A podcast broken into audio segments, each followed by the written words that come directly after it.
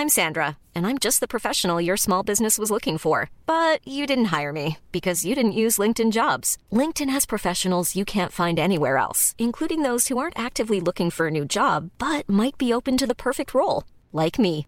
In a given month, over 70% of LinkedIn users don't visit other leading job sites. So if you're not looking on LinkedIn, you'll miss out on great candidates like Sandra. Start hiring professionals like a professional. Post your free job on linkedin.com/people today.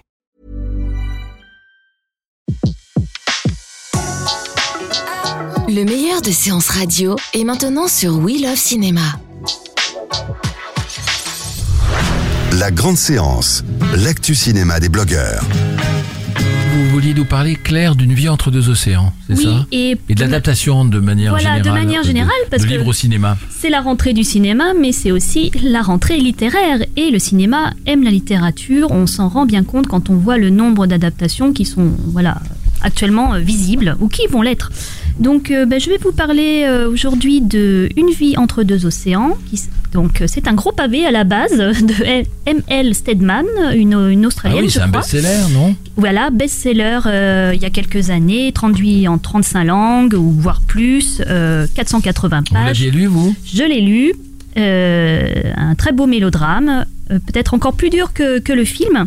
Et alors le film euh, est réalisé par, euh, alors je ne sais pas si je prononce bien son nom, Derek Cianfrancis.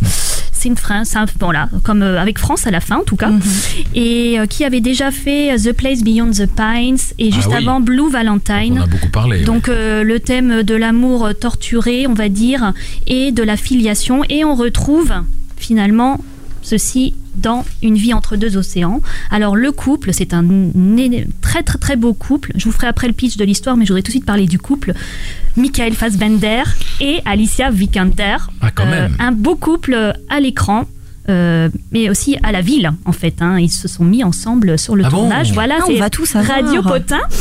Euh, et vraiment, c'est un excellent choix. Alors, l'histoire, eh ben, je vais essayer de vous résumer ça. On est dans les Le années. film est sorti ou il va sortir? Il va sortir le 5 octobre 5 et là, octobre. il est passé à la Mostra de Venise. Hmm. Accueil euh, mitigé. C'est peut-être pas un film très intello pour la Mostra, c'est ça, non? Alors, exactement, je, je, bon, je, je vais, je tout de suite vous donner bouche. mon avis. Ouais. Euh, parce que effectivement, c'est en fait c'est un film qui met en conflit les deux hémisphères de votre cerveau, c'est-à-dire euh, l'hémisphère émi- émotionnel. Voilà, euh, les sentiments, vous allez pleurer. Moi, j'ai pleuré. Euh, c'est, on peut pas faire autrement euh, parce que en fait, c'est l'histoire euh, d'un couple, d'un gardien de phare qui après la guerre s'installe. donc, il s'installe sur une île déserte. Il rencontre une jeune femme, il va l'épouser et ils vont se retrouver tous les deux sur l'île et ils n'arrivent pas à avoir d'enfants. Et voilà, on- voilà. Et donc, un jour, un enfant arrive des flots, tel, Mo- tel Moïse, et euh, le gardien de phare veut signaler euh, cette apparition et surtout le cadavre du père qui est dans la barque, dans le dinghy, et euh, il n'ose pas le faire parce que sa femme lui demande de ne pas le faire en lui disant voilà, c'est une petite orpheline, nous allons l'élever comme notre fille. Malheureusement, ils vont se rendre compte qu'il restait euh, un parent survivant, à savoir la mère de l'enfant.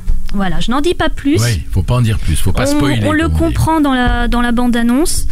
Et alors, par contre, euh, voilà, pour en venir euh, sur le bémol, sur le côté rationnel, le côté intellectuel, euh, non, c'est un mélodrame à la Douglas Sirk, si vous voulez, assez classique, de beaux paysages, des gens qui, qui, qui se sacrifient par amour. c'est très sentimental.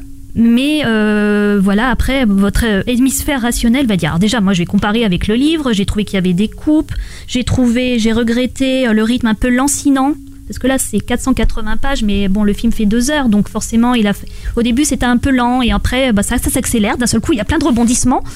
Et, euh, voilà, donc euh, pas parfait, donc euh, avis mitigé, mais euh, acteur formidable. Il D'une y a aussi Rachel Weisz qui est D'une superbe. manière générale, euh, Claire Fayeux, il y a beaucoup de livres, beaucoup plus qu'on ne pense, euh, adaptés au cinéma. Oui, alors je voudrais justement continuer sur la Mostra de Venise. Euh, il y a Catel qui les, qui qui nous avait livré le superbe Suzanne et qui était venue à Séance Radio en parler.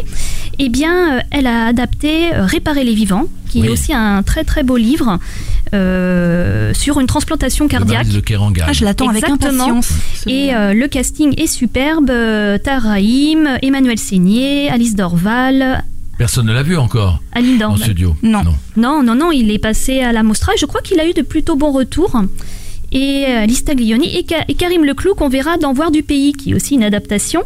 Et pour finir, il y a aussi Stéphane Brisé qui euh, adapte Une vie, le classique de Guy Oui, de de Maupassant. Maupassant, absolument. Avec euh, Judith Semla, qui a l'air Mais c'est vrai extraordinaire. que quand on regarde un petit peu le, le box-office, il y a énormément de, de livres adaptés à l'écran. Il est- Ça a toujours été, depuis le tout début de l'histoire du cinéma, de prendre des livres, de les adapter à l'écran. On oublie parfois que c'est une adaptation, mais il y a beaucoup, à beaucoup d'adaptations. Et c'est très intéressant, je pense que, que Muriel Coulin pourra nous en parler tout à l'heure. Mais en tout cas, ce que je voulais dire, c'est que Derek San, euh, Derek Saint Francis, le réalisateur dont je n'arrive pas à dire le nom, n'a pas du tout consulté l'auteur qui est encore vivante. Lorsqu'il a écrit ses- son adaptation, il l'a fait après en fait. Voilà, c'est tout ce que je voulais dire. Merci Claire. La grande séance, l'émission 100% cinéma de Séance Radio. L'ensemble des contenus séances radio proposés par We Love Cinéma sur tous vos agrégateurs de podcasts.